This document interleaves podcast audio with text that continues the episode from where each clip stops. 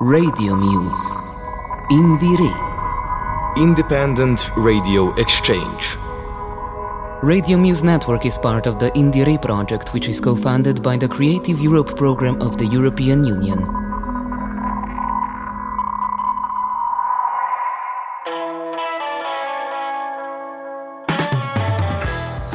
Hello again from Ljubljana, the capital city of Slovenia, where we are recording this broadcasting from Radio Student, the 50 year old student radio station, which is still dedicated to promoting and talking about alternative music. This, this broadcast is a radio show brought to you by the Radio Muse Network as a part of the project IndieRe, in which we are covering and sharing the news about new releases of local quality non mainstream music. Worth mentioning are our three radio partners so that people know where our words and our music are heard. You're listening to this broadcast either from Radio Popolare di Milano, from Radio Campus France, from Radio Corax Halle Germany, or as mentioned, Radio Student in Ljubljana.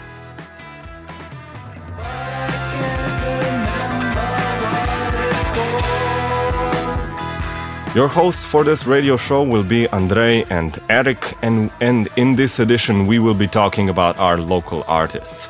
We will spotlight the indie rock band In the Attic, the darker dub of the duo Darla Smoking, the sweet electronic beats of the producer Kanomotis, and the prolific dubstep label Deep End, the folk orchestra Bakalina Velika, and last but not least, the jazz core sounds of Koromač.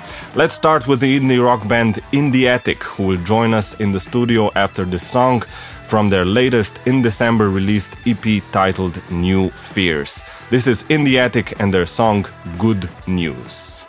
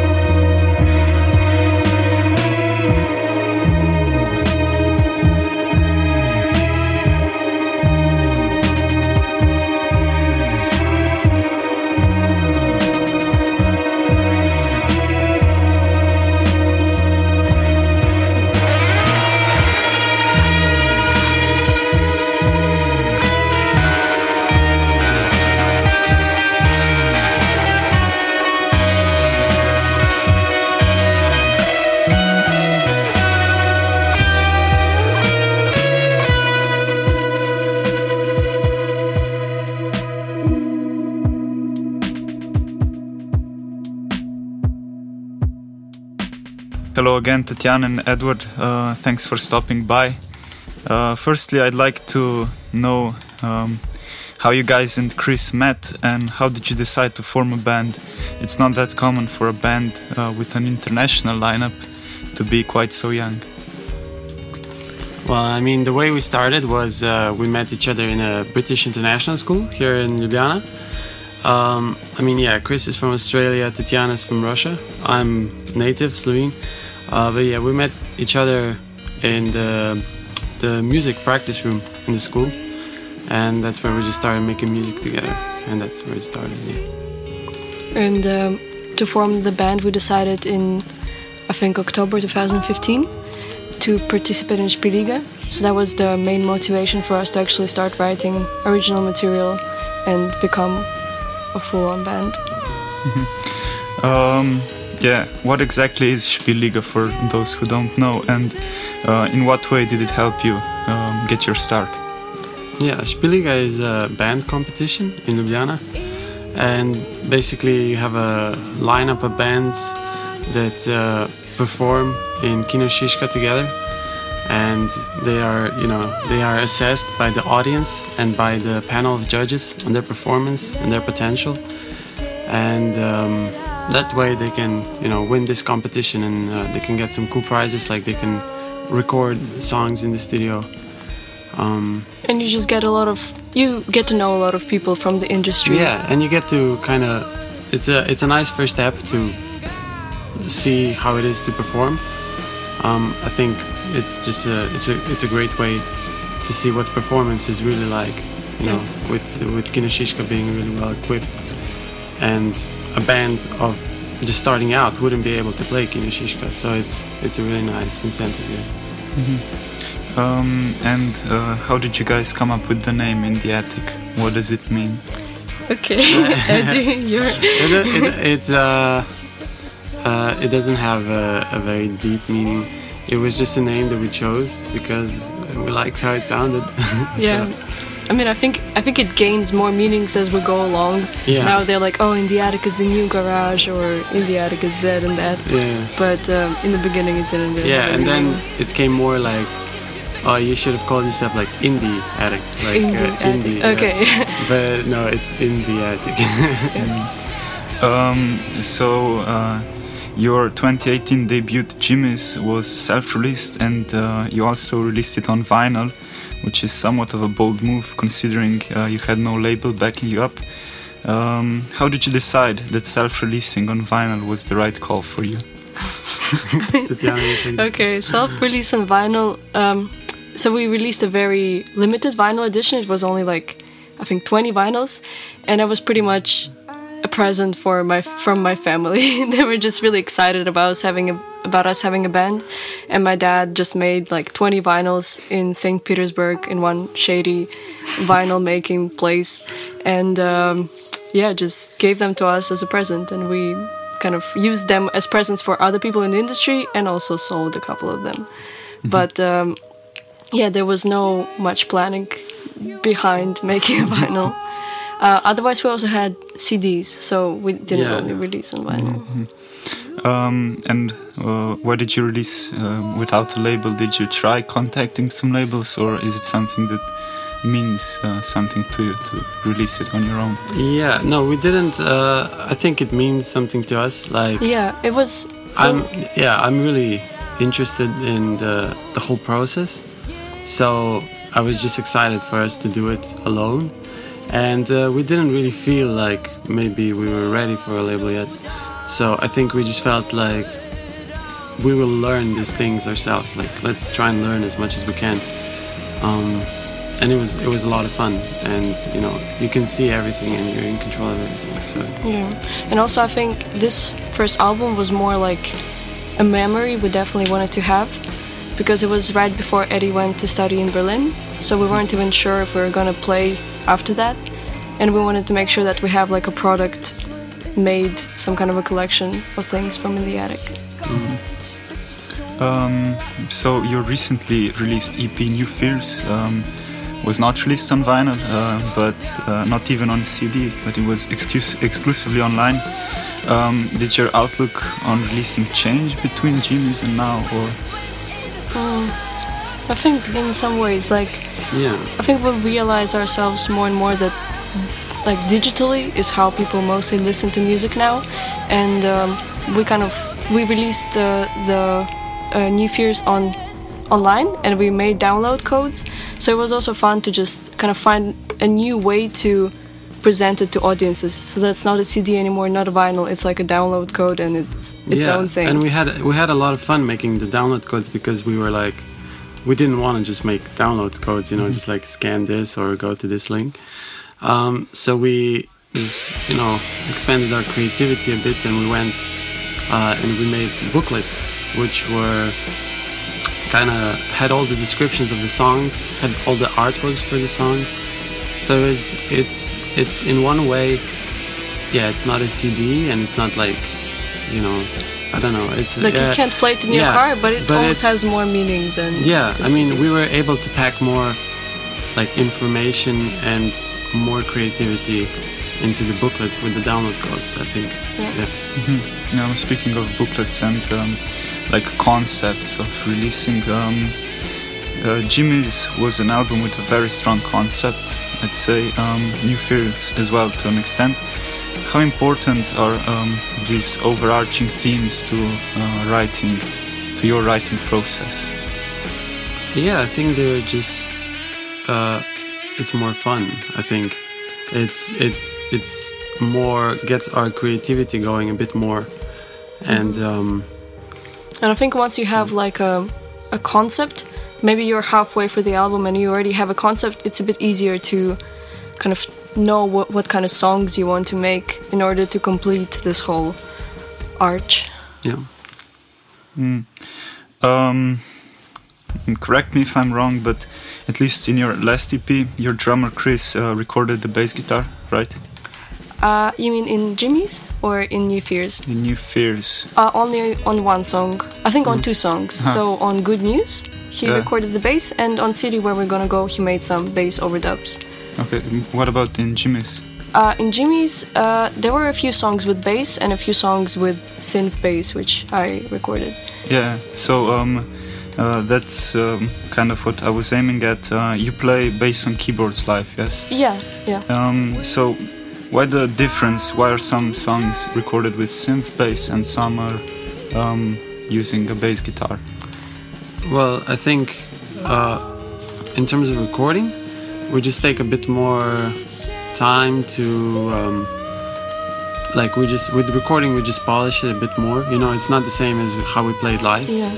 So with recording, we just say, well, why don't we also add in like a bass guitar? It's really gonna drive, you know, this section. It's really gonna create movement and development.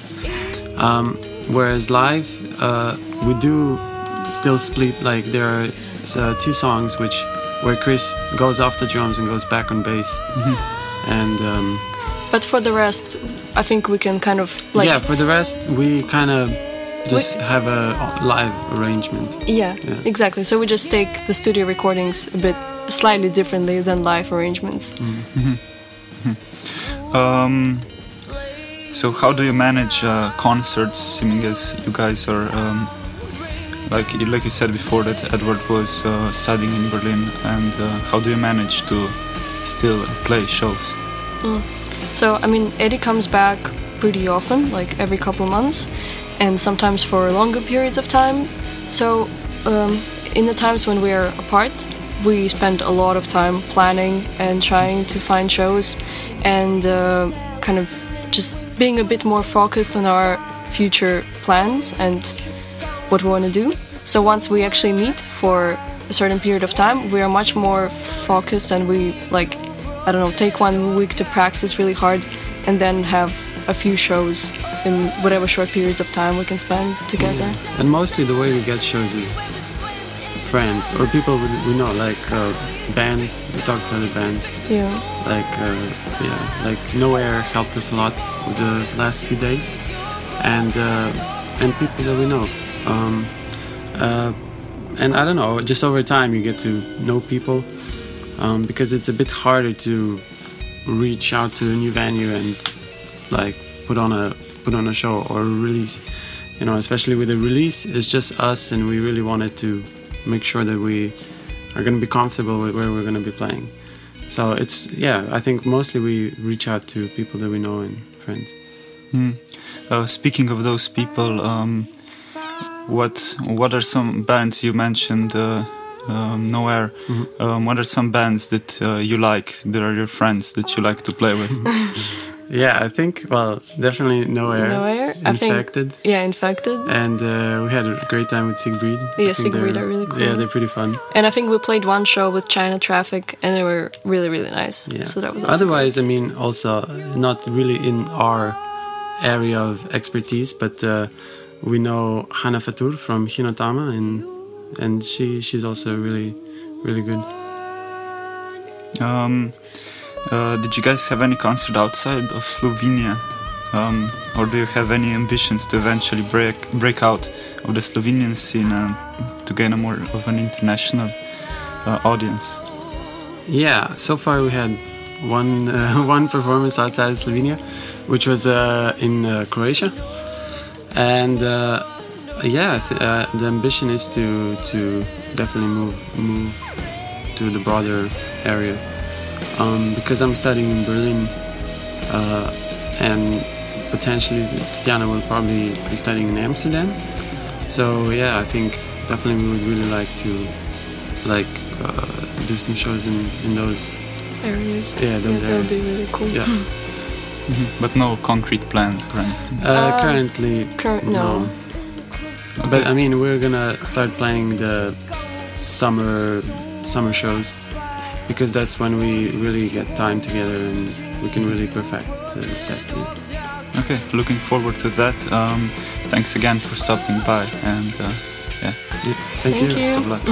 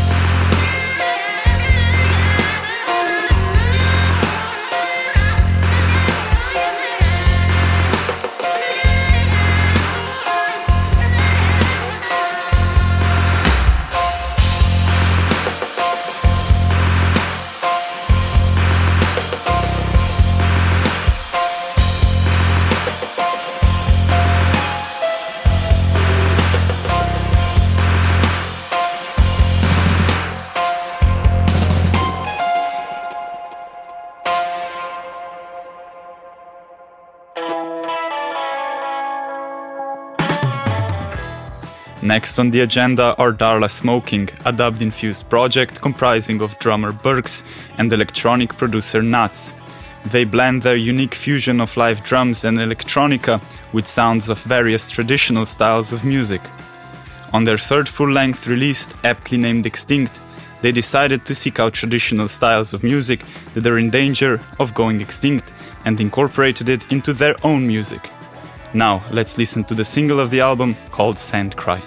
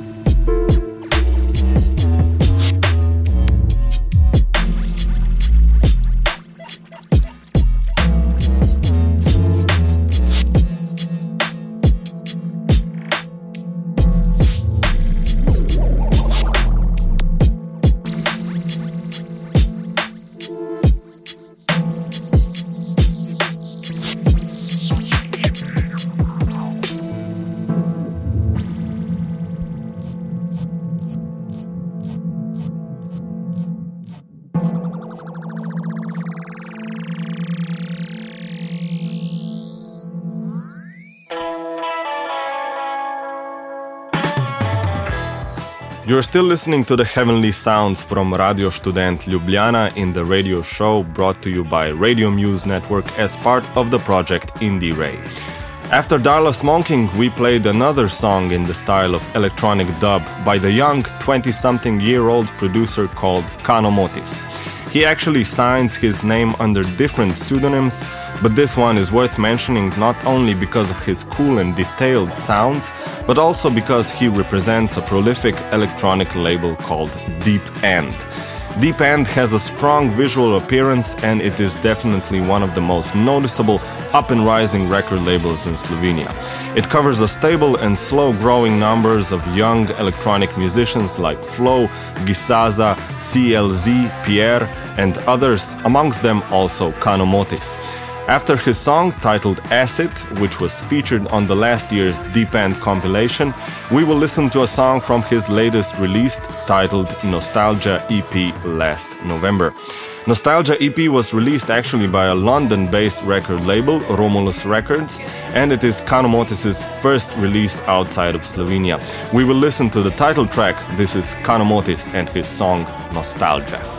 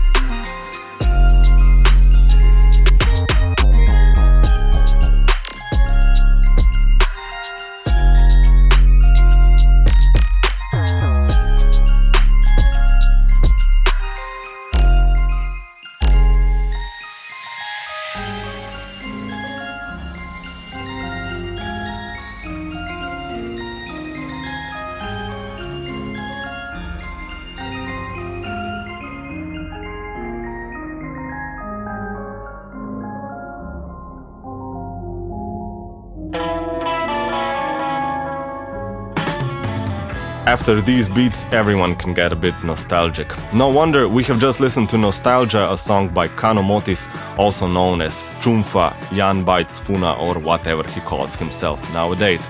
Check out label Deep End, and we will move forward to, you could say, more nostalgic tunes. Next up is a folk orchestra like no other called Bakalina Velika. Their name could remind us of some rulers like Katarina Velika or Alexander the Great, but actually, Bakalina is a word for a bowl made out of clay. What started as a two man band of Yanni Kutin on vocals and Renata Lapaine on an accordion later spread into a septet, adding five wonderful musicians and creating one of the best albums of 2019, and it was titled Prvi Krajec, which means first quarter of the moon. We will listen to their single. This is Bakalina Velika and the song White Waters Biele Wade.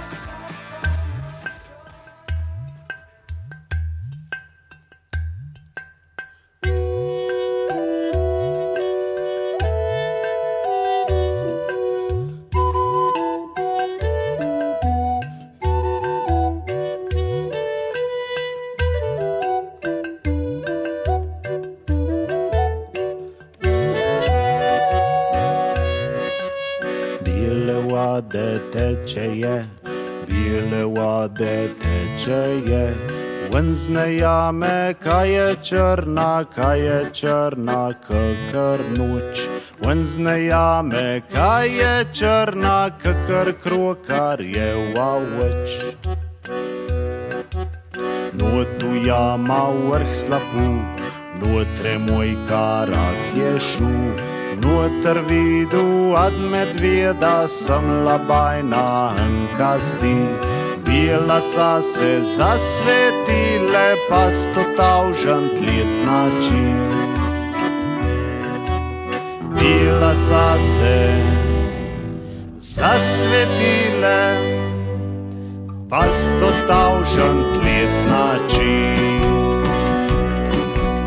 Tad bi vrake jih verjel, radu medvjeda bi verjel. Pa jamah sebe vzela, Anzej njena je skrivnost. Vječnost mu je podarila, kost je kamen, kamen kost. Duha si v jami spal, duha boš še duha stal. To te pusi dober medved, da ji kaže je zabije. Ja mi dal si saj je duša, a na tebe pa ime. Ja mi dal si saj je duša, a na tebe pa ime.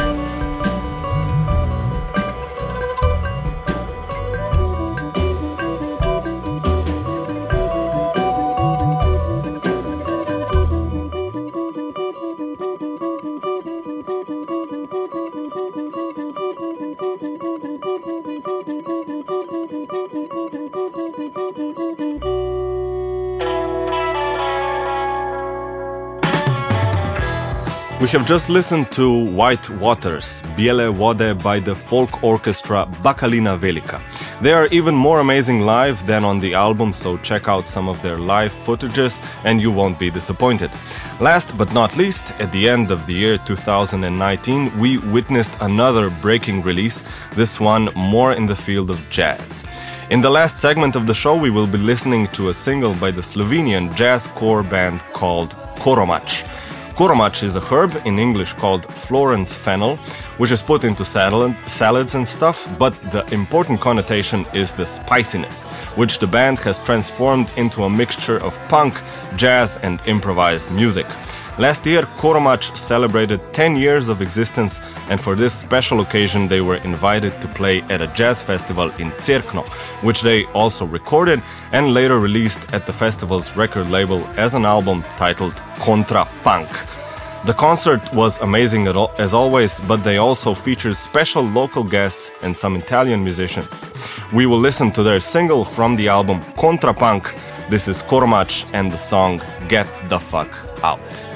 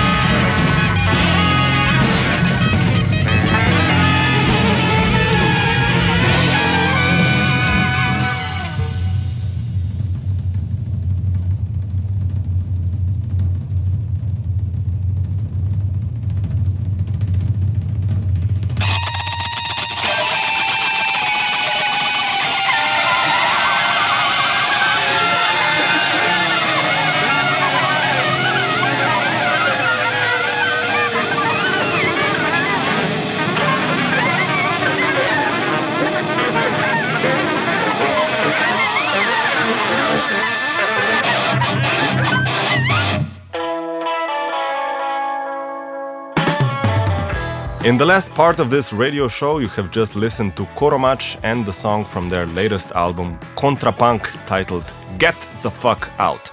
We won't be so vulgar and say our goodbyes in a nicer way.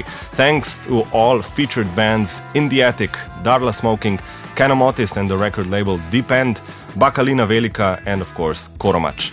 This was a radio show by Radio Student Ljubljana for the Radio Muse network as a part of the project IndieRe, broadcasted at Ra- Radio Popolare di Milano, Radio Campus France, Radio Corax Halle, Germany. We are supported by the European Union and the program Creative Europe.